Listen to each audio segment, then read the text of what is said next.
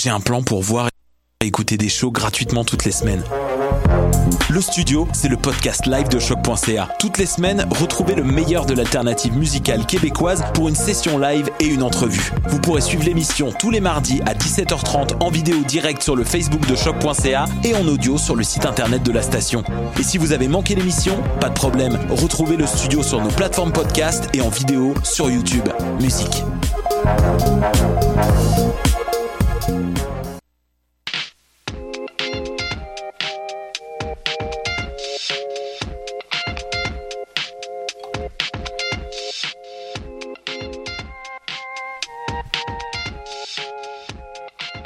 L'Animal Politique édition du 19 janvier 2017.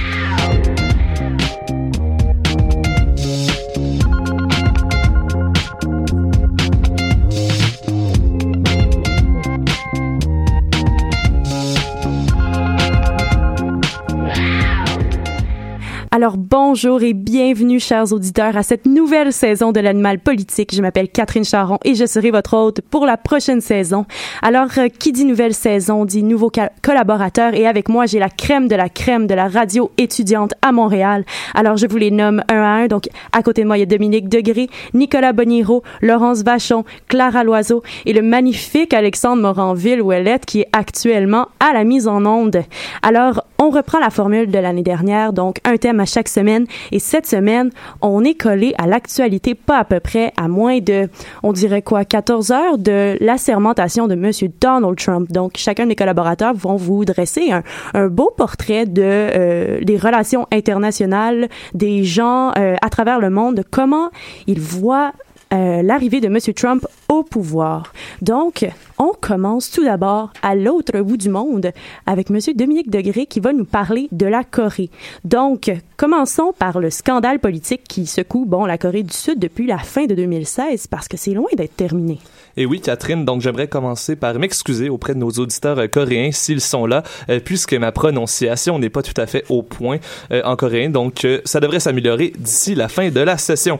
Donc, laissez-moi d'abord vous résumer le scandale lui-même, parce que c'est un, scandale d'envergure historique en, Corée, et ça va aider un peu à comprendre les relations avec les États-Unis euh, qui s'en viennent. Vous allez voir pourquoi. En fait, au cœur du scandale maintenant, euh, il y a la présidente, ben, plutôt l'ex-présidente maintenant, Park Geun-hye et Choi Soon-sil. Et donc, qui est, qui est cette Madame Choi? Eh bien, c'est une femme d'affaires qui est près de la présidente depuis les années 70 environ, époque où son père, à Madame Choi, était proche de la famille de Madame Park aussi parce que c'était un gourou spirituel qui pouvait supposément communiquer avec la défunte mère euh, de Madame Park euh, qui s'était fait assassiner euh, en 1974. Mais bref, les deux éléments qui sont vraiment controversés dans cette relation-là, en fait, c'est que Choi avait, avant son arrestation, une influence considérable sur les affaires de la présidente, euh, de ses choix vestimentaires jusqu'à ses discours. En fait, on dit, en fait, on a trouvé certaines preuves comme quoi euh, Madame Choi influençait les discours et modifiait les discours de la présidente en trouvant notamment un certain fichier de ces discours-là sur la tablette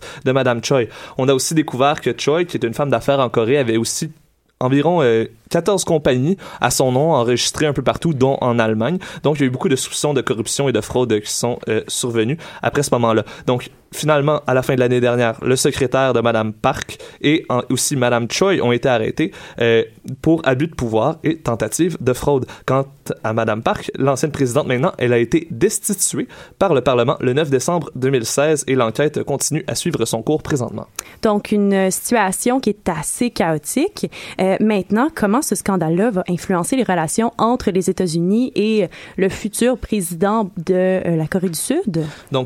Pas besoin de vous dire que la Corée du Sud, en fait, c'est un allié très important des États-Unis en Asie, euh, surtout avec le dossier de la Corée du Nord, cet aspect euh, sécuritaire international-là qui est très euh, important. Eh bien, ça va être le sujet d'une prochaine chronique ou des prochaines chroniques, en fait, parce qu'il y a beaucoup de choses à dire là-dessus. Bref, euh, ce qu'il faut comprendre à la lumière du scandale, c'est qu'il y a un énorme vide présentement à la tête du pays. Bon, c'est sûr qu'il y a présentement un président intérimaire, mais en fait, c'est le manque de stabilité devant euh, un président assez imprévisible qui s'en vient, qui pose problème et qui inquiète certaines personnes, surtout qu'on reproche beaucoup à Donald Trump son manque d'expérience et de connaissances en matière de diplomatie internationale. Et les relations avec la Corée du Sud, en fait, ne font pas exception à la règle. Un dossier qui risque d'être problématique, pour vous donner un exemple, c'est le paiement euh, pour les troupes américaines qui sont basées en Corée du Sud. Vous voyez, depuis bon, la guerre de Corée, euh, il y a environ 28 500 soldats aujourd'hui qui sont euh, maintenant positionnés euh, en Corée du Sud. C'est une entente actuelle pour payer ces gens-là et les faire vivre. En fait, c'est que chaque pays, donc la Corée du Sud et les États-Unis, payent chacun 50% du montant. En 2016, la part respective de chacun des pays s'élevait à 782 millions de dollars. C'est énorme. Si on fait un petit calcul rapide, c'est un milliard et demi de dollars à peu près la facture totale. Le problème, en fait, ce que les Coréens redoutent avec l'arrivée de M. Trump, c'est que ce dernier exige en fait le paiement complet de la part du gouvernement coréen. Donc, le gouvernement coréen qui devrait sortir de sa poche un milliard et demi de dollars puisque Donald Trump, bon, on sait, il n'aime pas les mauvais deals, hein, c'est un peu son mantra, et donc il pense que la Corée du Sud euh, est une profiteuse et profite du budget militaire américain. Autre petite chose qui pourrait poser problème euh, avec l'arrivée de M. Trump, c'est que euh, le futur président est, est très opposé à l'accord de libre-échange entre la Corée et les États-Unis, dit encore une fois que c'est un très mauvais deal et donc c'est pas très rassurant au plan économique non plus. Donc, euh, c'est quand même assez euh, inquiétant comme situation pour la Corée. Euh, allons-y tout de même dans un autre ordre d'idées maintenant. 2017, c'est aussi une année électorale en Corée. comment se dessine la course électorale? Donc, pour vous donner un peu une idée, je vais vous faire un portrait euh, de comment ça fonctionne le système et des forces en présence parce que bon, c'est c'est un nouveau euh, un nouveau pays qu'on aborde ici. Peu de personnes connaissent le système électoral, je pense. Donc, au niveau du mode de scrutin, c'est assez simple. C'est comme au Canada, donc uninominal à un tour, euh, avec toutes les faiblesses qu'on lui connaît ici. et donc, il y a quatre grands partis qui sont présentement à, l'Assemblée, pas l'Assemblée nationale, pardon, mais au Parlement coréen. Quatre grands partis. Il y en a d'autres plus marginaux, mais les quatre principaux sont le parti Nouvelle Frontière traduit du coréen évidemment, euh, c'est le parti de la présidente déchue et sur le spectre politique, c'est un parti de centre-droite assez conservateur. Ensuite, euh, l'opposition officielle, c'est le Parti démocratique de Corée. Euh, c'est aussi un, mais c'est un parti qui est lui à l'opposé plutôt euh, de gauche. Ensuite, il y a le Parti du peuple, qui est le parti très euh, du centre en fait, formé par des anciens membres du Parti démocratique de Corée. Et finalement, il y a le Parti de la justice, qui c'est le parti d'importance qui est le plus à gauche parmi ceux qu'on vient de nommer. Et donc scrutin lui-même devrait en théorie, se tenir en décembre 2017. Sauf si le tribunal constitutionnel reconnaît la destitution de la présidente qui a été votée en Assemblée. Donc, rapidement, le processus de révision par le, tribunal prend au plus 180 jours. Et donc, si on suppose que la Cour va bel et bien prendre tout son temps, l'élection doit avoir lieu 60 euh, jours après ce 180 jours-là. Donc, si on fait un calcul rapide, ça nous mène à une élection au plus tard au mois d'août. Donc, c'est quand même euh, un gros devancement dans la date des élections. Ça risque d'avoir un impact assez gigantesque sur les euh, campagnes de, électorales. Oui, assez précipité. Donc, ça, ça laisse encore un peu cette incertitude, en fait, pour après ça, pour les relations avec les États-Unis. Puis euh, il y a un nouveau candidat avec un nom assez connu qui euh, risque de brouiller les pistes lors de ces élections-là, si on veut. Et oui, Catherine, c'est nul autre que Ban Ki-moon, l'ancien secrétaire général des Nations Unies. En fait, il est indépendant pour l'instant, euh, mais il semble vouloir se diriger vers le parti Baréun. C'est un parti assez marginal pour l'instant, de centre-droite, fondé par des anciens membres du parti Nouvelle Frontière après tout le scandale de corruption. c'est un parti qui n'est pas encore lancé officiellement, étrangement, qui devrait juste officiellement être lancé le 24 janvier prochain. Donc, on en, traitera à la prochaine émission si jamais euh, il Probablement. L'élection en général, ça devrait être un sujet assez chaud pour euh, toute la session. Euh, ensuite, faut dire que c'est un peu l'option par défaut de M. Ban dans cette histoire-là, parce qu'il ne veut pas se joindre au Parti Nouvelle Frontière à cause de l'histoire de corruption, on s'entend. ensuite, le Parti du peuple n'est pas plus une option puisque ce parti-là l'a tout simplement rejeté parce qu'ils ne sont pas d'accord sur plusieurs choses, euh, plusieurs idéologies. Puis il y a aussi le Parti démocratique qui est pas une option pour M. Ban puisque euh, plusieurs des membres du Parti démocratique, dont le meneur actuel, Moon Jae-in, euh, sont, déjà bien lancés dans la course. Donc, un dossier que tu vas continuer à suivre pour nous, Dominique. Donc, merci énormément. Maintenant, on continue notre tour du monde. On se rapproche de notre petit coin de pays et on s'en va en Russie avec Monsieur Nicolas Boniro. Allô, Nicolas? bonjour. Donc, Donald Trump n'est toujours pas officiellement entré en fonction comme président des États-Unis. Ça, on le sait.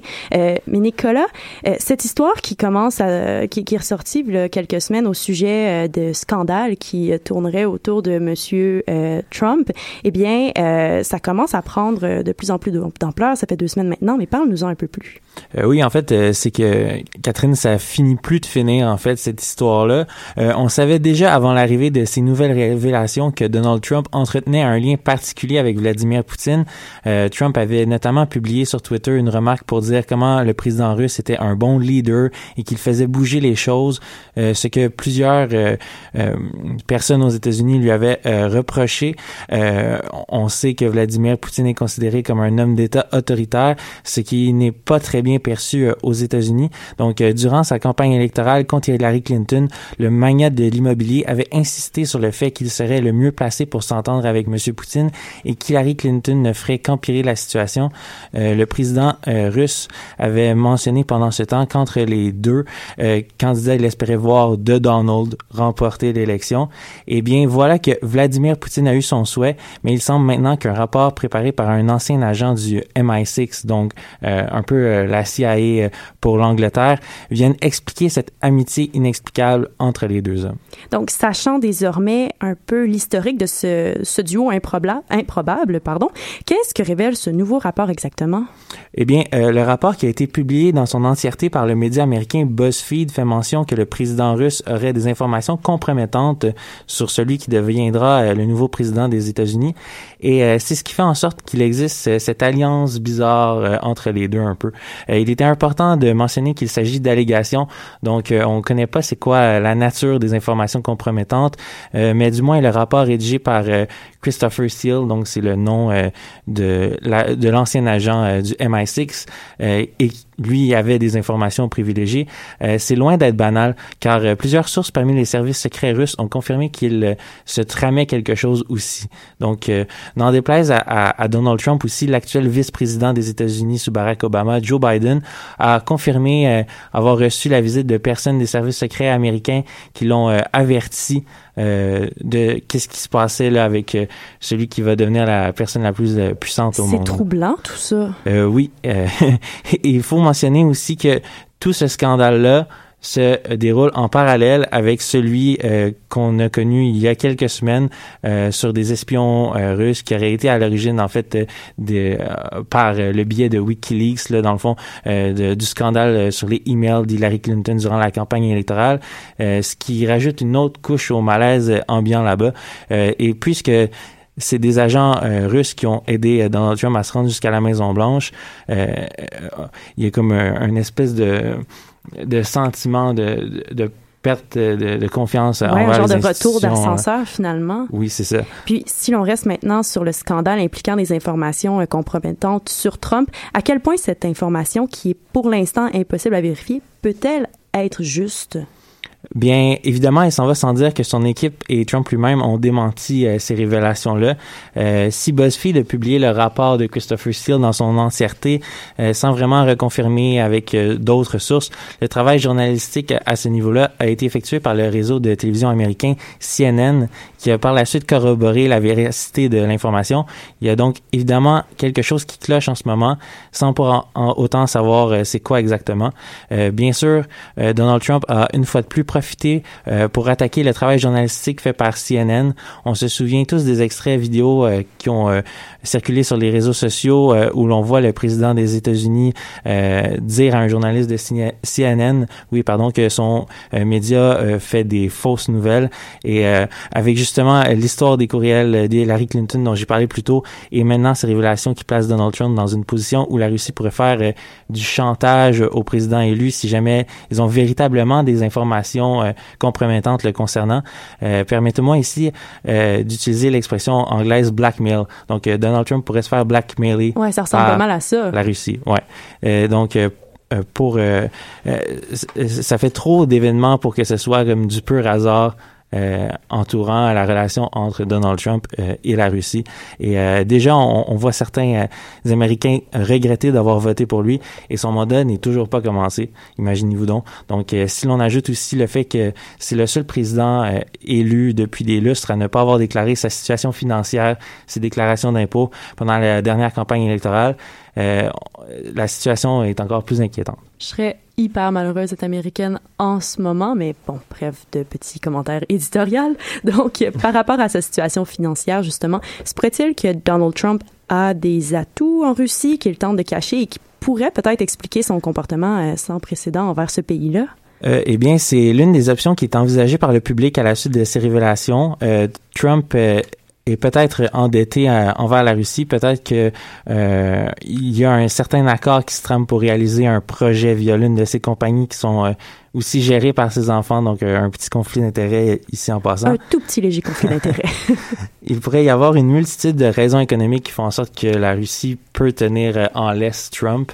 Euh, d'ailleurs, pour les adeptes des théories du complot, la CIA, la FBI et la NSA ont affirmé avec grande confiance le 6 janvier dernier que le support russe pour Donald Trump vient d'un désir plus grand de contrôle mondial et dans le but d'ébranler l'ordre démocratique libéral. Donc, on a vraiment une vision euh, globale et un peu de terreur. C'est légèrement euh, alarmiste tout ça. Oui. Je dis ça de moi.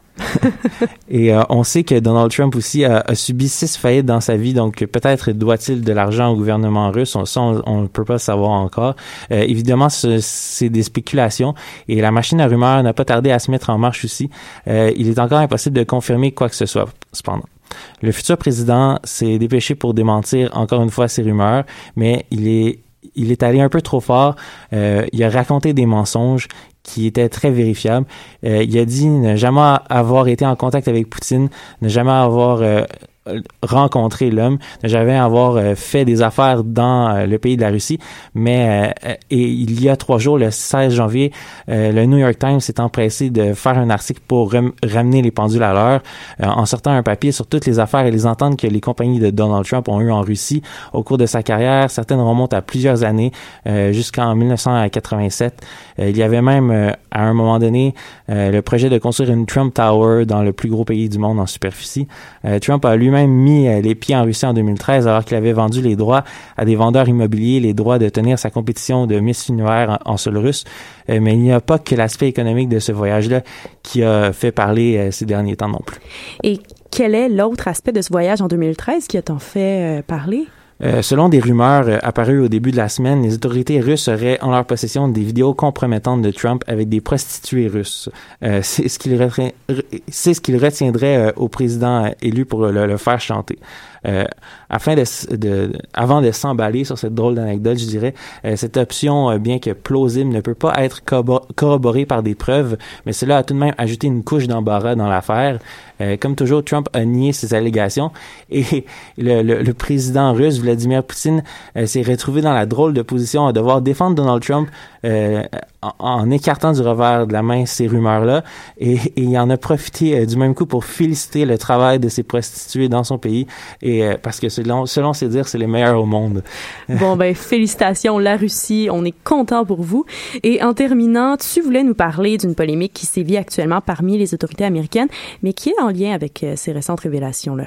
Euh, oui, en fait, un petit mot pour euh, expliquer comment la population américaine a perdu confiance en ces institutions, comme je disais euh, euh juste avant, puisqu'à la lumière de la publication du rapport de Christopher Steele, on a su que le directeur du FBI, James Comey, celui-là même qui avait, quelques jours avant le vote, souvenez-vous, avait relancé le dossier sur le hackage des courriels d'Hillary Clinton qui avait fait beaucoup de vagues dans les médias, eh bien, on a appris que ces révélations-là qu'on sait maintenant, aujourd'hui, que le FBI était au courant, mais que ils avaient refusé euh, d'aller de l'avant et de, de, de, de, en fait, de, de sortir cette nouvelle-là parce que c'était pendant l'élection. Ils voulaient pas nuire à Trump. Et donc là, le, la, commission à l'éthique va devoir se pencher sur cette décision-là du FBI parce que on, sent le deux poids, deux mesures ou un espèce de parti pris un peu. Tout à fait. Euh, donc c'est ça, c'est un dossier qui, qui reste qui va rester d'envergure. Euh, et on va garder les yeux là-dessus pour vous, chers auditeurs. Merci beaucoup, Nicolas.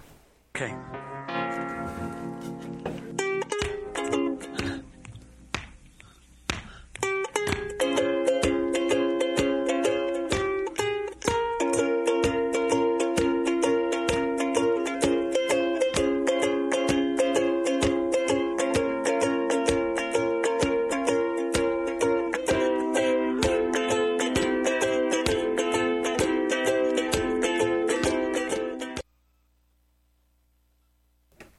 Maintenant, on se dirige vers le continent européen, donc un continent euh, sur qui Trump aime beaucoup fesser, comme on dit. Donc, euh, il a provoqué euh, énormément de tollé dans les médias avec des déclarations qui sont assez frappantes. Donc, notamment en Allemagne, Clara. Oui, ben c'est vrai que depuis le début de sa campagne politique, Donald Trump n'a jamais caché ses mots ni ses pensées, qui inquiétaient déjà pas mal l'Europe, faut le dire. Euh, on aurait pu croire qu'au début, il allait se calmer en euh, devenant le nouveau président des, des États-Unis, le 45e, et pourtant non. Lundi, il donnait une interview à deux poids lourds des journaux européens, le quotidien britannique Le Times et le quotidien allemand Bild. Donc, dans son éditorial du 17 janvier, le journal Le Monde titrait Trump contre l'Europe. Et pour cause, le futur président déclarait la veille que pour les États-Unis, cela n'avait aucune importance. Cela lui était complètement égal que les Européens soient unis ou non.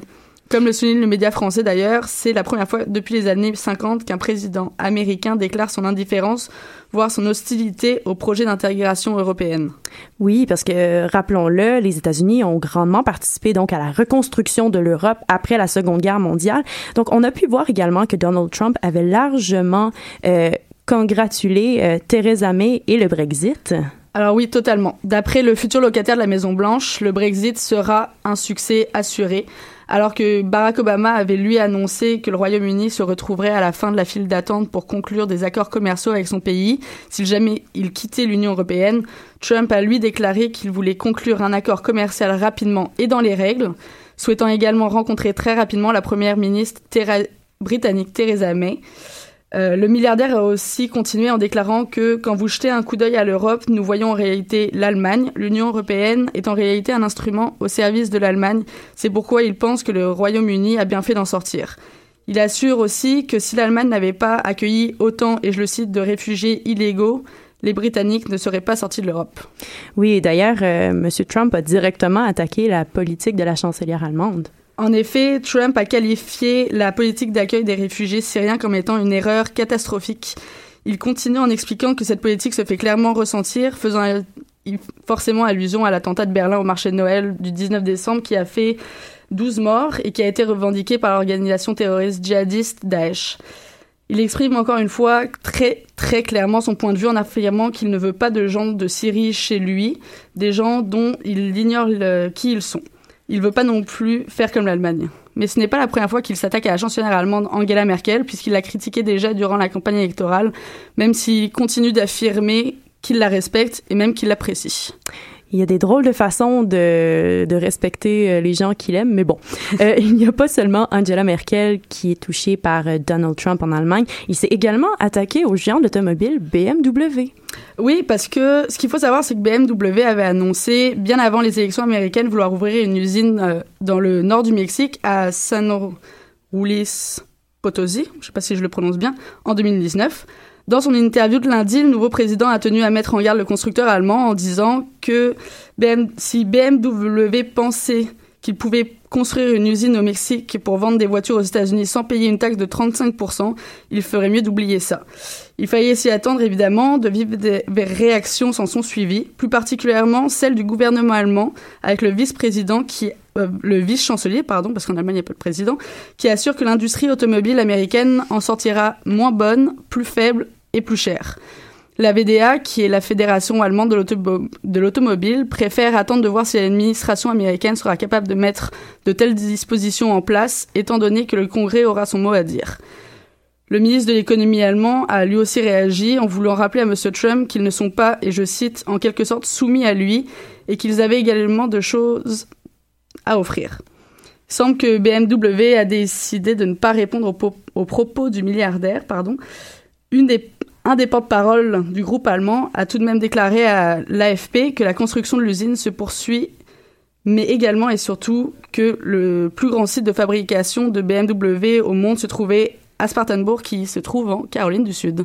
Eh bien. Donc, en France aussi, l'interview du nouveau président américain a fait réagir, mais pour une toute autre raison. Donc, euh, beaucoup de journaux français comme Le Parisien ou encore Le Figaro s'indignaient donc que le milliardaire ne parle pas une seule fois de la France. Ah oui, c'est quand même étonnant que... Un drôle de choix éditorial. Exactement. Alors, dans son article pour Le Parisien, Chloé Cohen expliquait que déjà en février 2016, Donald Trump, dans une entrevue pour Valeurs Actuelles, déclarait que Malheureusement, la France n'est plus ce qu'elle était, et Paris non plus, car pour lui, il y a des quartiers dont on a l'impression qu'ils sont devenus hors la loi. On se souvient également qu'il avait tenu des propos assez affligeants après les attentats du 13 novembre 2015 à Paris, en soulignant que la France était un pays infecté par le terrorisme. Alors évidemment, le président, français François Hollande a réagi aux propos tenus contre l'Allemagne et l'Europe, spécifiant que cette dernière n'avait pas besoin de conseils extérieurs pour lui dire ce qu'elle avait à faire. L'ancien Premier ministre français et ministre des Affaires étrangères actuel a estimé que la meilleure réponse à l'interview du président américain, c'était l'unité des Européens, et c'est de faire bloc, évidemment. Et les élections présidentielles françaises de 2017 auront lieu le 23 avril prochain pour le premier tour et le 7 mai pour le deuxième. Donc, beaucoup de candidats, comme l'ancien premier ministre et candidat du Parti socialiste Manuel Valls, ne cachent pas leur, face aux résultats des élections, leur peur, pardon, face aux élections des élections américaines. Euh, non, en effet, Manuel Valls n'a pas mâché ses mots au micro de la journaliste française Ruth Elkrieff et il disait c'est un changement historique. Imaginez le monde entre l'Europe, l'ancienne Europe de l'Ouest, et les États-Unis. Une alliance entre Trump et Poutine, c'est la fin du monde, a-t-il déploré, avant d'ajouter que Donald Trump avait fait déclaration de guerre à l'Europe. C'est quand même fort. C'est fort comme terme, en effet. Oui, très fort. La gauche française, par contre, s'entend sur plusieurs points, comme quoi il faut resserrer les liens entre les pays européens et surtout s'attendre à tout de l'alliance Poutine-Trump. Malgré leur discours qui pourrait sembler un peu alarmiste, les candidats pour le choix du représentant du Parti socialiste à la présidence de la France affirment tous vouloir parler autant aux États-Unis qu'à la Russie. Donc avec Marine Le Pen qui soutient totalement Trump et qui pense même qu'il s'inspire de son programme. Fillon, qui est assez proche de Vladimir Poutine et qui se fait saluer par Bachar al-Assad pour ses positions, c'est inquiétant tout ça.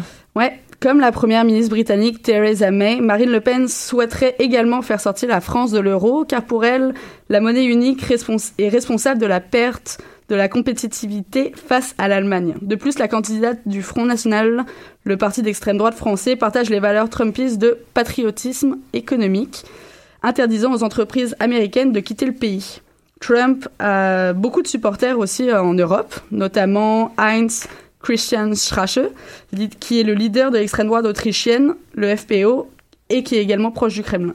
Donc, un des autres points qui fait peur en Europe et même aux États-Unis, c'est évidemment la question de l'environnement. Trump s'est toujours affirmé climato-sceptique, donc qui remet en cause les fondements scientifiques sur le réchauffement climatique? Alors oui, ça, il s'en est jamais caché. Et en plus d'être climato-sceptique, Trump a mis à la tête de l'Agence américaine de protection de l'environnement Scott Pruitt, qui est également un climato-sceptique affirmé. Les chercheurs britanniques sont très inquiets et ont rédigé une lettre à l'attention de leur première ministre en expliquant qu'ils sont prêts à soutenir et à aider leurs confrères aux États-Unis à résister contre toute tentative politique qui viendrait entraver ou interférer dans des recherches vitales sur le changement climatique. Alors, ces chercheurs insistent également pour que Theresa May incite Donald Trump à soutenir l'accord de Paris qui a été signé en 2015. Euh, parce que le 45e président des États-Unis a promis durant sa campagne d'annuler ce texte qui, selon lui, nuit à l'économie de son pays, qui est aussi le deuxième plus gros émetteur de gaz à effet de serre de la planète. Tout de même, eh bien, merci beaucoup Clara. Clara qui est une nouvelle voix qui s'est jointe à nous cette année et qui couvrira la politique européenne pour l'animal politique. Donc, on s'en va maintenant en musique avec la pièce de la famille Ouellette, Ce ne sont que des mots.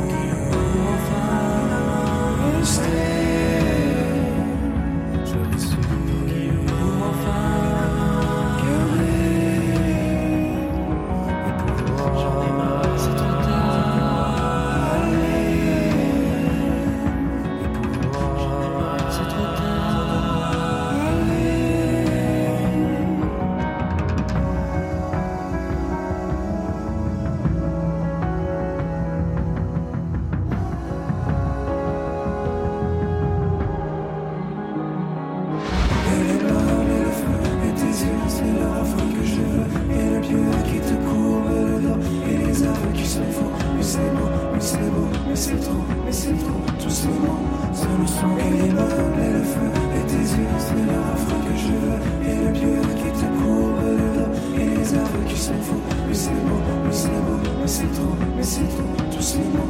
Ce ne sont que les mots. Et tes yeux, c'est le refrain que je veux. Et le pied qui te courbe. Et les arbres qui sont faux. Mais c'est beau, mais c'est beau, mais c'est trop, mais c'est trop, tous ces mots. Ce ne sont que des mots. Ce ne sont que des mots. Ce ne sont que des mots. Ce ne sont que des mots. Ce ne sont que des mots. C'est le sang du démon. C'est le sang du démon. C'est le sang du démon.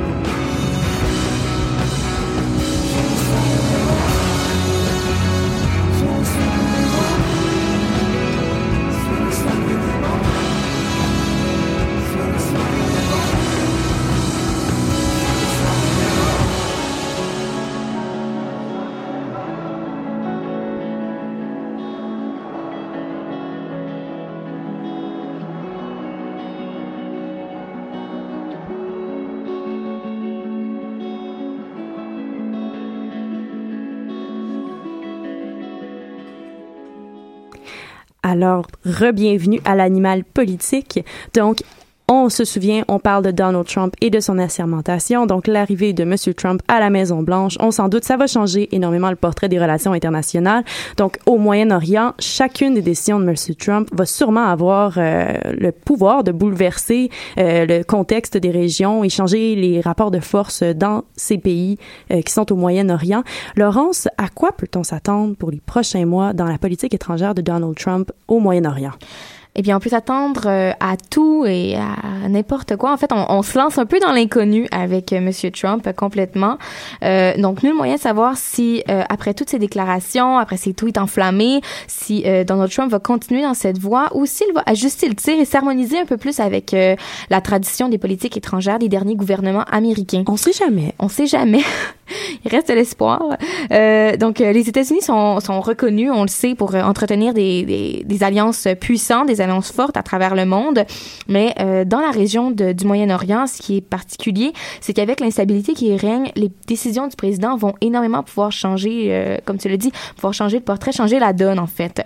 Donc pendant la campagne, euh, on s'en rappelle, Donald Trump avait critiqué à de nombreuses reprises les politiques étrangères d'Obama au Moyen-Orient. Donc on peut s'attendre dans les prochains mois à le voir modifier plusieurs politiques euh, dans, cette région. On peut dire en fait qu'il y a trois pays qui vont vraiment être plus à sur surveiller là euh, dans, les prochains temps. Euh, donc d'abord évidemment il y aura la, Syrie, il y aura aussi le conflit israélo-palestinien et finalement l'Iran. Donc, le conflit en Syrie faible rage depuis des années. on le sait tous. Il y a, on en a entendu parler énormément dans les derniers mois. Peut-on s'attendre à voir Donald Trump s'immiscer dans ce conflit aux côtés, comme il l'a laissé croire, de Vladimir, Poutine, de Vladimir Poutine? Eh bien, ça va être à voir. Euh, parce que en fait, euh, depuis le début de la campagne, Donald Trump avait affirmé euh, une forte volonté de vouloir combattre le groupe armé État islamique. Oui, euh, avec ses paroles. euh, Des mots très crus. de vraies perles. Donc, euh, c'est ça. Il a, il a réitéré cette volonté euh, pendant les derniers mois, euh, cette fois-ci en voulant s'associer à Vladimir Poutine pour combattre, co- combattre pardon, le groupe armé État islamique. Donc, même si les interventions militaires directes euh, sont pas vraiment dans son, dans son domaine, on peut dire, euh, Donald Trump s'est dit convaincu de la nécessité d'une telle action dans le cas précis de la Syrie et euh, de l'État, euh, du groupe armé État islamique. Donc, il a aussi promis de suspendre toute aide américaine aux groupes rebelles qui sont, selon lui, pire encore que le régime syrien de Bachar al-Assad. Donc, il y a euh, une certaine dame, Marie-Joëlle Zahar, professeure de sciences politiques et spécialiste du Moyen-Orient au Syrium, qui a dit, en fait, qui a fait une, analyse et qui a dit que Trump adhère à ce qu'on pourrait appeler comme euh, une vision, une vision, pardon, Hunting- Huntingtonienne. Euh, donc, on- en fait, ici, on fait référence au politologue Samuel Huntington, qui est auteur du livre euh, Choc des civilisations, paru en 1996. Donc, cette vision-là euh, privilégie la stabilité au détriment de la démocratie. Donc, on pourrait voir Donald Trump préférer le maintien au pouvoir du régime euh, syrien de Bachar al-Assad euh, comparativement à l'instabilité euh, du, du, du pouvoir des groupes rebelles. Donc, c'est ce qui s'était produit, par exemple, en Irak après la chute de Saddam Hussein ou encore en Libye après euh, Muammar Kadhafi. Donc, les leçons, euh, en fait, l'histoire, en fait, en général, tend à nous montrer que la stabilité autoritaire, toutefois, à court terme, c'est risqué. Donc, de, l'autre côté, toutefois, on sait que Donald Trump aussi est un, homme qui mise beaucoup sur le protectionnisme. Donc, autant il pourrait s'engager euh, aux côtés de Bachar al-Assad, autant il pourrait euh, se retirer complètement de ces conflits-là et se tourner euh, beaucoup plus sur un- une, une politique protectionniste. Donc, ça va être à voir. Oui, tout à fait. Donc, euh, on a, on l'a appris hier, la rumeur du déménagement de l'ambassade américaine en Israël à, Jérusa- à Jérusalem a été confirmée. Dis-moi, Laurence, quel impact un tel déménagement pourrait-il avoir? Eh bien, euh, ça pourrait en fait euh, avoir l'effet d'une bombe, je pourrais dire, si je peux dire ça comme ça, parce qu'on rompt vraiment avec tout un, système, une communauté internationale qui avait déjà des une tradition, si on peut dire, qui était établie. Euh, et en fait, ça, relèverait presque, selon moi, de la revendication. Pendant la campagne, on, juste pour rappeler les, les derniers événements qui ont mené à ce déménagement-là, là, euh, Donald Trump avait dit qu'il voulait déménager son ambassade euh, à Jérusalem, de, en fait, euh, à, à Jérusalem, oui, pour euh, avec le but de reconnaître cette ville-là officiellement comme la capitale israélienne. Donc sur le coup, c'était une simple déclaration, mais hier, euh, la nouvelle ambassadrice, euh, très jeune ambassadrice des États-Unis à l'ONU, Nikki Haley, a confirmé que ce déménagement aurait lieu. Euh, on le répète, le statut de Jérusalem euh, dans le conflit israélo-palestinien est très sensible. Tout d'abord parce que, évidemment, c'est une ville sainte. Donc, à la fois pour les Juifs, les musulmans, les catholiques, ça a un statut particulier. Mais surtout parce qu'il s'agit à la fois d'une capitale qui est revendiquée par Israël, mais aussi par Palestine, qui voudrait en faire sa future capitale si un jour elle est reconnue comme un État. Euh, donc, imaginez à quel point ce serait vraiment un affront pour les Palestiniens de voir l'ambassade américaine à Jérusalem. Et euh, en fait, ça, ça équivaudrait à Trump qui nie tout simplement euh, l'existence de la Palestine, euh, qui lutte justement pour ça, euh, pour être reconnu à l'international. Donc, on le répète, Trump et les relations internationales, ça fait deux. Donc, il y a maintenant un peu plus d'un an, jour pour jour, pratiquement, entré en vigueur l'accord sur le nucléaire iranien qui visait donc à limiter la croissance nucléaire en Iran. Cet accord pourrait maintenant être carrément déchiré par Donald Trump qui voulait se retirer de cet accord-là, justement. Peut-il vraiment le faire? Rassure-nous, s'il te plaît.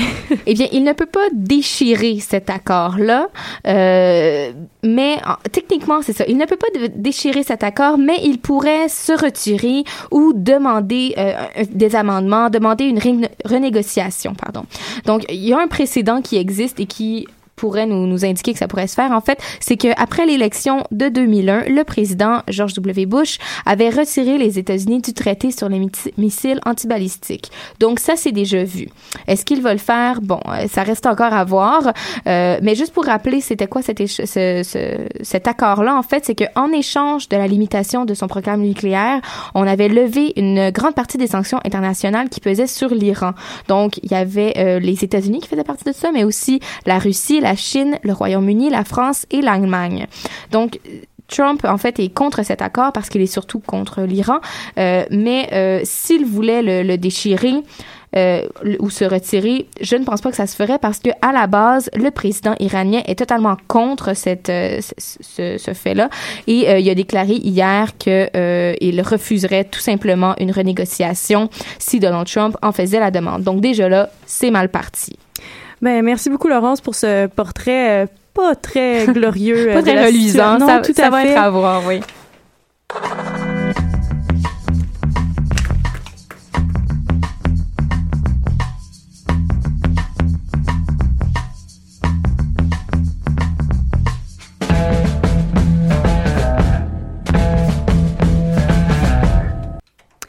Et maintenant, nous terminons notre tour du monde euh, en Amérique du Sud, euh, où euh, on aura certainement à pactiser avec le nouveau président américain. Donc, le Mexique et le les États-Unis, c'est quelque chose qui risque d'attirer notre attention pendant euh, fort longtemps. Donc, souvent, la cible de virulentes attaques de Donald Trump, euh, le Mexique, comment le pays appréhende-t-il l'investiture de ce dernier, Alexandre?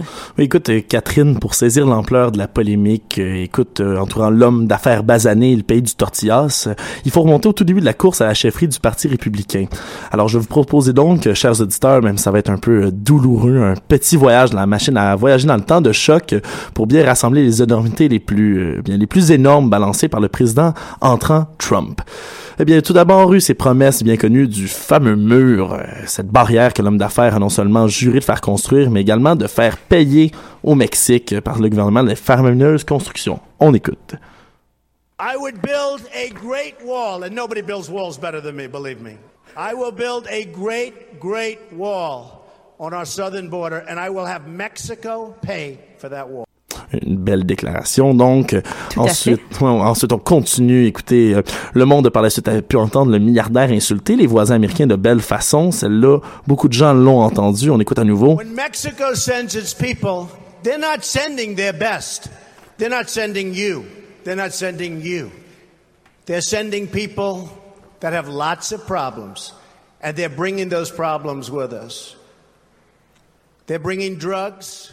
They're bringing. Mais c'est qu'il a énormément de classe, cet homme. Oui, écoutez, on n'a pas entendu, euh, mais bien sûr, on sait que Trump est reconnu pour sa classe.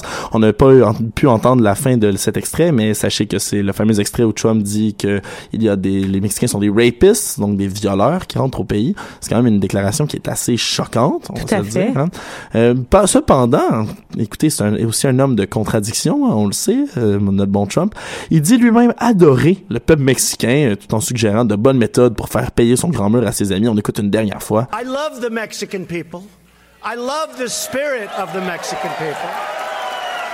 I love every time Mexico really intelligently sends people over, we charge Mexico $100,000 for every person they send over. Alors, on a entendu, donc, euh, c'est- c'est c'est- c'est assez impressionnant, tout ça. 100 000 dollars euh, qu'il chargerait à tous les Mexicains qui passent de l'autre côté euh, de la frontière. Écoutez, ça, ça va probablement payer le mur, tout ça, à condition qu'il les attrape. Ouais, Donald Trump, il est très bon pour se faire des amis, n'est-ce pas? Effectivement. Le meilleur de la maternelle. Donc euh, oui, c'est il y, a- beaucoup de il y a beaucoup de raisons de mettre les Mexicains en colère à partir de, de là. Euh, il y a des réactions des hauts placés qui ont pas tardé. Justement au Mexique, le président euh, mexicain Enrique Peña Nieto a entrepris en mars dernier euh, d'associer le milliardaire à des figures sombres de l'histoire comme Hitler ou Mussolini. Et il comparait leur rhétorique extrémiste entre autres. Alors on s'entend c'est des c'est pas la première fois qu'on l'entendait celle-là, mais quand même venant d'un président d'un pays, c'est une déclaration qui est assez euh, qui, qui- qui a de l'impact tout de même. L'ancien président du pays, lui, Vincente Fox, j'espère que je prononce bien son nom, c'est quant à lui montré encore plus virulent à l'égard de l'Américain, comme si euh, sa, sa, sa retraite de la politique l'avait l'avait galvanisé. Euh, écoutez, il a déclaré entre autres sur la chaîne Univision I will not pay for that fucking wall. C'est ce qu'il a dit en mettant l'emphase sur euh, fucking. Donc, euh, je m'excuse pour tous les auditeurs qui ont les oreilles sensibles. Du contenu graphique, comme Du certains contenu diraient. graphique. Écoutez, je ne paierai pas pour ce putain de mur, pour euh, ceux qui voulaient entendre de traduit, évidemment. On s'entend, c'est une déclaration qui est assez virulente. Euh, ces paroles ont causé par la suite une véritable guerre de tweets entre les deux hommes. hein. On sait que Twitter, c'est la plateforme sociale préférée de M. Trump. hein. Il l'utilise euh, à, à À toutes les outrance. sauces. hein. Oui, à outrance, disons-le. Alors, euh, ça, ça allait de suite. Trump, a, Trump affirmait que Fox avait demandé euh, à s'excuser auprès de lui. Fox, traitait Trump de menteur. Trump insultait Fox. Fox insultait Trump, etc. On s'en sortait plus. Donc, une vraie chicane d'enfants, quasiment. Tout à fait. Et j'en passe. hein. Il y a eu d'autres déclarations sur le Mexique, mais on n'aurait pas le temps de tout couvrir avec l'émission au complet d'une heure. Et qu'en est-il maintenant que Donald Trump est le président élu des Américains? Est-ce que les Mexicains se préparent au pire? Écoutez, effectivement, le, Mexique va devoir faire avec. Hein, au début, toutes ces déclarations-là du Mexique, euh, c'était évidemment avant que Trump soit élu. hein. Maintenant, euh, on peut dire par contre d'un- autre côté que l'ex-star de la ré- télé-réalité a déjà mis un peu d'eau dans son vin. Euh, écoutez, maintenant, il ne virait plus que et seulement que 3 millions de clandestins Il parle désormais de morceaux de clôture au lieu d'un mur. Euh, J'explique. Euh, près du deux tiers de la frontière mexicano-américaine est formée par le Rio Grande, qui est cet énorme fleuve qu'on connaît. C'est déjà une barrière naturelle. Puis l'autre partie est déjà en partie fermée par une barrière discontinue. La construction avait été débutée en 2006 par George W. Bush. Néanmoins, les intentions réelles du président élu restent impossibles à prévoir et certaines de ses nominations gouvernementales annoncées depuis son élection n'aideront probablement pas Mexico à y voir plus clair. Écoutez, il a, ainsi choisi comme chef de sa diplomatie le PDG du groupe pétrolier ExxonMobil, qu'on connaît, Rex Tillerson, qui est un proche de Vladimir Poutine. Il a confié également la sécurité intérieure à John Kelly, qui est un, un général à la retraite qui a dirigé, entre autres, entre 2012 et 2006, 2016, pardonnez-moi, le centre de commandement de l'armée américaine en Amérique latine. L'économie mexicaine en a également pâti à la suite de cette élection, non? Oui, effectivement, au lendemain de l'élection de Trump, le peso mexicain avait perdu près, c'était comme 10, 13%, ça en deçà de sa valeur en une seule journée, ce qui est énorme. hein. C'est une symbole de, un symbole de perte de confiance en la devise mexicaine après l'avènement du milliardaire et pour cause, hein, parce que pas moins de 80% des exportations mexicaines visent les États-Unis. hein. Et la menace du nouveau président de mettre fin à l'ALENA aussi, qui est notre alliance de libre-échange entre le Canada, les États-Unis et Mexique, on la connaît, ça pourrait avoir un impact massif sur l'économie mexicaine. Hein, on sait qu'on exporte, euh, qu'ils exportent 80% de leurs produits aux États-Unis. S'il n'y a plus le, libre-échange, ça pourrait faire un énorme coût. De plus, il faut- savoir qu'il y a 35 millions de Mexicains illégaux ou non qui sont présents aux États-Unis et envoient près de 20 milliards de dollars US par année à leurs proches dans leur pays natal. Si Trump tient donc sa promesse de déporter euh, les immigrants illégaux, ce serait un coup dur vraiment pour l'économie des Mexicains. Et qu'en est-il donc du reste de l'Amérique latine? Comment euh, réagissent ces présidents-là vis-à-vis de M. Trump? Écoutez, mais Donald Trump s'est très peu préoccupé de l'Amérique latine en général, exception de fait, évidemment, du Mexique. Euh, écoutez, au cours de mes recherches, j'ai observé un silence radio assez général du côté des autres pays du continent, ce qui est assez euh, impressionnant. Ouais, c'est étonnant. Euh, désire probablement rester le plus loin possible de l'excentricité américaine. Même euh, le, le, le prestigieux magazine Forbes euh, parlait justement de ce silence radio-là en- entre les autres pays de l'Amérique latine. Puis, mettons que Trump a déjà beaucoup d'autres chats à fouetter. Il s'est déjà mis à dos beaucoup d'autres pays. Alors, euh, on va on va se contenter pour l'instant d'être heureux qu'il ne s'attaque pas à d'autres pays euh, justement de, de l'Amérique latine. Voilà. Tout à fait. Bien, merci beaucoup, Alexandre, pour euh, ce portrait de l'Amérique latine. Et bon, on est rendu à ce segment de l'émission, la section débat. Et bon, le débat cette semaine, Monsieur Nicolas Boliro nous en a euh, fait une petite introduction tout à l'heure en parlant notamment de BuzzFeed qui euh, donc a diffusé des informations reliées au scandale que les Russes tiendraient à propos de Trump. Moi, ma question dans ce cas-ci, elle est d'un point de vue plus journalistique. Euh, vous en pensez quoi, vous, de cette idée-là de diffuser de la, si on veut, désinformation? Ben, vas-y, ton Dominique. Bon, complètement irresponsable de la part euh, du rédacteur en chef de BuzzFeed. Écoutez, euh, son argumentaire, j'ai, pour résumer grossièrement, il disait, écoutez, tout le monde parlait de ce rapport-là, on a mis la main dessus, on a dit, Ah, on va partager ça, puis comme ça, les gens vont pouvoir faire une propre opinion du contenu du rapport. Or, ce qu'il faut se rappeler, c'est que la grande majorité des informations qui sont contenues là-dedans ne sont pas vérifiées et même jusqu'à un, certain autre degré presque invérifiables. Donc il prend un énorme risque euh, en publiant ça, en disant voici le rapport. Euh, Il légitimise en fait ces propos-là qui ne peuvent pas vraiment être confirmés, ce qui d'un point de vue journalistique est impardonnable. Euh, une autre affaire qui, me- qui me dérange un peu avec cette histoire-là, c'est que euh, BuzzFeed tente, euh, le, le BuzzFeed News, là, il y aura une branche nouvelle, journalistique, tente d'acquérir une certaine crédibilité. Et ils n'ont pas fait nécessairement euh, la publication de ce rapport-là pour obtenir des clics, parce que leur clic et leur argent, BuzzFeed le fait ailleurs avec leurs vidéos de chiens ou leurs quiz de quelle saveur de crème glacée. Peu importe. Ils font leur argent ailleurs. C'était même pas pour générer des clics. Ils pensaient qu'ils faisaient une bonne chose. Euh, mais mais C'est complètement vraiment. contraire à l'éthique journalistique euh, de n'importe qui qui y pense pendant une seconde. Euh, fait que vraiment, euh, moins 10 000 points à BuzzFeed là-dessus, vraiment. Là, euh. Vas-y, Alexandre. Surtout quand on sait qu'il y a vraiment un exemple plus diligent de journalisme qui s'est fait de la part de CNN. Euh, puis Trump, je trouve vraiment, dans, dans ce- a pris cette occasion-là de sauter sur ces deux médias-là en même temps et de les mettre dans le même panier. Or, comme Dom vient de le dire, faut vraiment pas mettre dans le même panier BuzzFeed et qui fait surtout en particulier, c'est pas vraiment un site de nouvelles à part entière. tu sais, C'est pas très reconnu. C'est beaucoup BuzzFeed, à plus ce du moment-là. C'est divertissement. beaucoup plus du divertissement. On parle comparativement à CNN, qui est un réseau qui, qui, qui est connu dans le milieu. CNN ont obtenu le rapport également. Ils ont dit qu'ils avaient r- eu le rapport. Ils ont parlé de certaines choses que ça pourrait contenir, mais ils n'ont jamais publié le rapport en tant que tel parce qu'ils ont dit eux-mêmes que ce n'était pas vérifiable. Euh, je trouve ça important de parler qu'il y aurait une possibilité d'avoir ce rapport-là. C'est quand même des allégations qui sont extrêmement graves, euh, qui s'ajoutent à un, gros tas d'accusations graves sur le président américain. C'est pas n'importe qui, c'est pas euh, n'importe quel citoyen, c'est le président américain, encore une fois. Alors, je trouve que ça a trop donné une belle occasion à Trump de mettre dans le même panier, ah, BuzzFeed, ah, CNN, deux médias euh, horribles, les médias sont tous contre moi, les médias disent n'importe quoi. Alors que ben, CNN a quand même fait son travail à ce moment-là, selon moi. Tout à fait. Nicolas, tu semblais vouloir ajouter quelque chose? Oui, c'est ça exactement. En fait, c'était un peu pour euh, compléter ce que Dominique disait. En fait, euh, je suis quand même en accord avec qu'est-ce qu'il dit au niveau euh, de la crédibilité euh, de BuzzFeed qui en prend un coup. Euh, en même temps, je m'attends pas nécessairement à ce que BuzzFeed ait une crédibilité journalistique en tant que telle. Je sais qu'ils sont à la recherche de ça, mais selon moi, en fait, je vais résumer la chose euh, en citant un journaliste de CNN qui est apparu euh, sur euh, l'émission Late Night de Seth Meyers à NBC suite à ces révélations-là. Et le journaliste de CNN a lui-même euh, dit que BuzzFeed, euh, c'était plus comme une entreprise de publication. Donc, lui-même, le journaliste de CNN, avait rien contre le fait que BuzzFeed publie euh, le rapport au complet. Ce qui est important de faire et la, la, la différence que les journalistes devraient tenter de faire, selon moi, c'est de se dissocier de BuzzFeed, de se dissocier, de, de dire que BuzzFeed n'est pas un média dans le fond.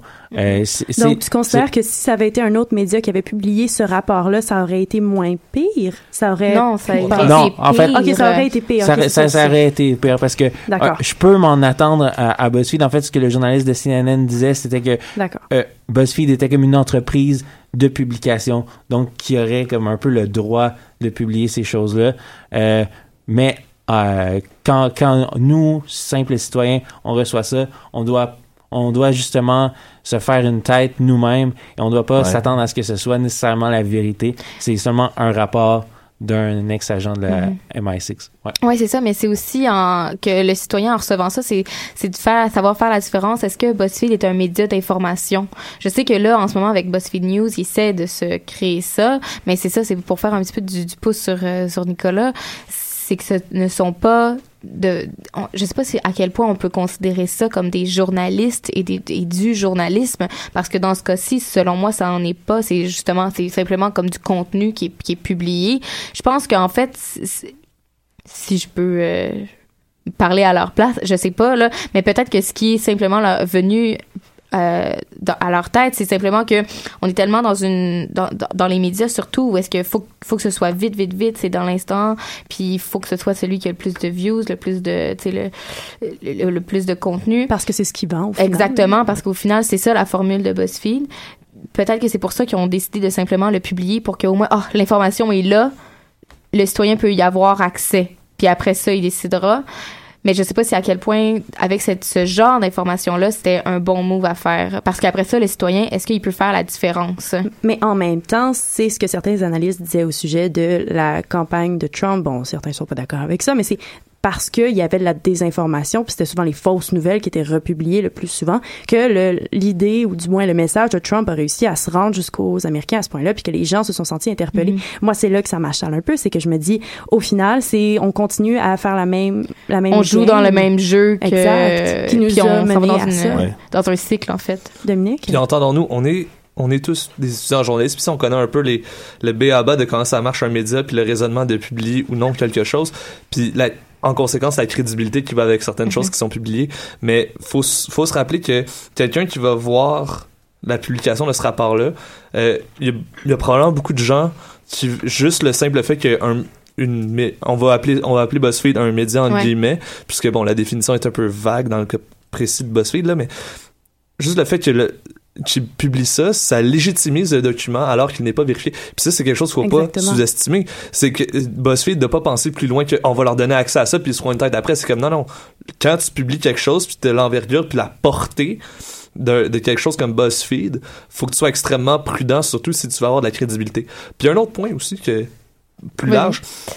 Disons que ce rapport-là contient, bon, ce rapport-là stipule que la Russie a des informations pour faire chanter Donald Trump. Mais on s'entend que Trump qui engage des prostituées, là, c'est pas un du très grand matériel pour le faire chanter. Considérant que pendant l'élection, il y, a un- il y a- il y a des, il y a des enregistrements de lui qui sont sortis qui disaient, écoute, euh, tu peux, tu peux euh, toucher des femmes quand t'es riche puis y a aucun problème. Ouais. Puis, en- Merci, puis avant Alex. ça, pendant la course à l'investiture, il avait dit je pourrais descendre 5e avenue, tirer quelqu'un, puis euh, ma popularité va pas descendre. Écoute, il a, il a dit tellement d'autres, puis il a fait tellement d'autres choses complètement absurdes au courant de sa carrière. Il a avoué avoir euh, pas payé ses taxes. Il a, il a avoué avoir crossé le système en, déf- en, en déclarant une en faillite disant, pour pas en disant que ça le rendait intelligent de oui, plus. Ouais. exactement. Genre, euh, ça fait que si la Russie fait bel et bien chanter Trump, c'est parce qu'ils ont quelque chose de vraiment plus grand que lui avec des prostituées. Voyons donc, là, je, juste Spécule, ouais. c'est important. Je, je pense pas que c'est quelque chose comme ça qui arrêterait le monstre médiatique. Ah non, c'est sûr. Nicolas?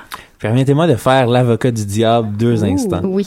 Euh, Deux instants. Pas juste un deux. Euh, en fait, euh, au final, on va s'entendre sur le fait que euh, le rapport finalement a été vérifié par CNN.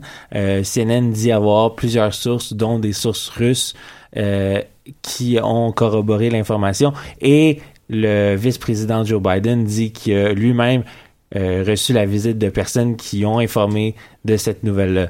Euh, donc, c'est c'est pas une fausse nouvelle euh, au sens que Trump veut le laisser paraître.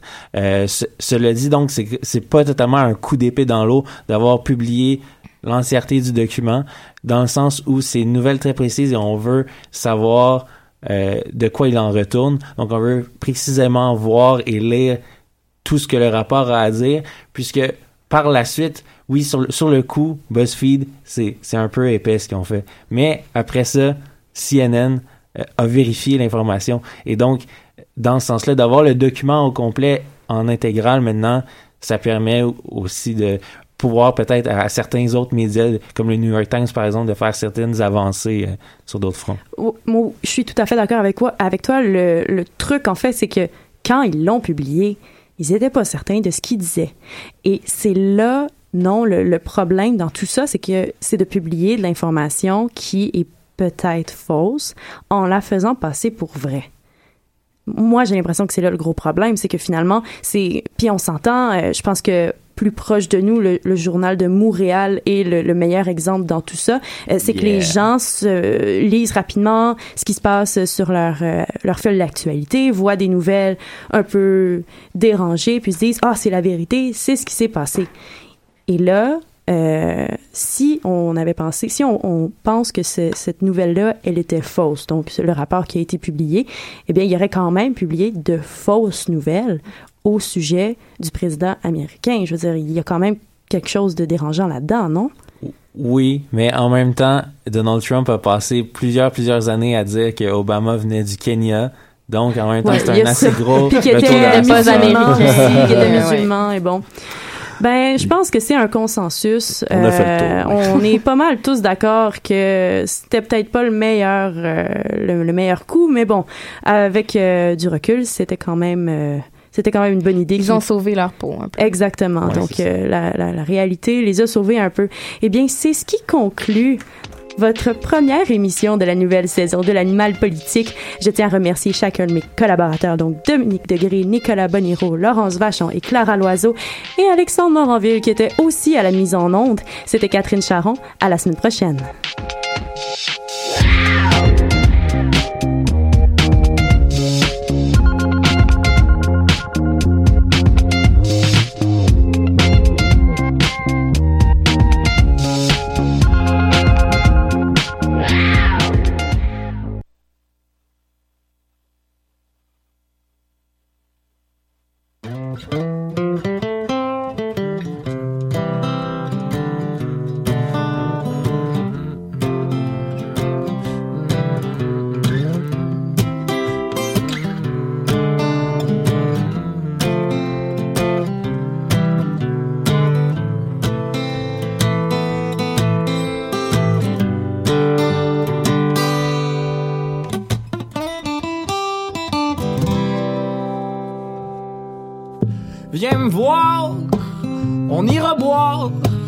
Ce doux nectar jubilatoire qui nous rend fou, qui nous rend flou, qui donne